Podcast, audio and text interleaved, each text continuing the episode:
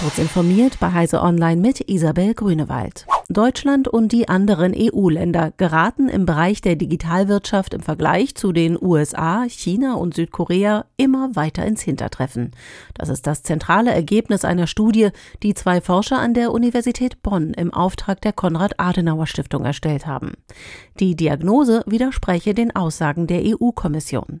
Das geplante digitale Jahrzehnt wird Europa kaum in die Lage versetzen, um die digitale Führung auf globaler Ebene zu konkurrieren, heißt es in der Studie. Deutschland sei demnach nur beim Handel in der Digitalwirtschaft halbwegs gut aufgestellt. Die Abhängigkeit von ausländischen Digitalplattformen sei dagegen sehr hoch. Eine Allianz für den Schutz des Journalismus beim Europarat schlägt Alarm angesichts zunehmender Versuche, Pressevertreter einzuschüchtern und teils für immer zum Schweigen zu bringen.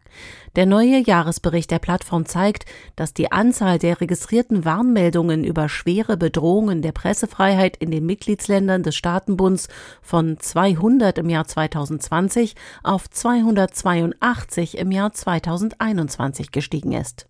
Die Art und Schwere der Verstöße gegen die Presse sollte ein Weckruf für alle sein, die sich um den Zustand der Demokratie in Europa sorgen, schreiben die Verfasser. Das aktuell laufende neuerliche Wettbewerbsverfahren gegen Apple in der Europäischen Union wurde unter anderem von PayPal mit verursacht. Diesmal geht es um die Tatsache, dass der Konzern den seit Jahren in iPhones verbauten NFC-Funkchip für Bezahldienste nur seinem eigenen Payment Service Apple Pay zur Verfügung stellt. Laut einem Bericht der Finanznachrichtenagentur Bloomberg soll PayPal eines von mehreren Unternehmen gewesen sein, die sich über diese Situation informell beschwert hätten. Die einst zu eBay gehörende Bezahlfirma, die im Internet lange Tradition hat, würde gerne die NFC Tap-to-Pay-Funktion auf dem iPhone nutzen, wie sie dies über ihre eigene App bereits unter Android tut.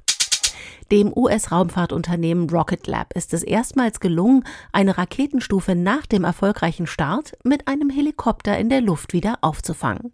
Weil der Pilot dann jedoch abweichende Belastungsmerkmale im Vergleich zu den Tests festgestellt hatte, wurde die Stufe doch noch ausgeklingt und wasserte erfolgreich.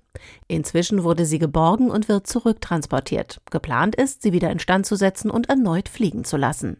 Darüber hinaus werde geprüft, ob Veränderungen an der Prozedur nötig sind. Diese und weitere aktuelle Nachrichten finden Sie ausführlich auf heise.de.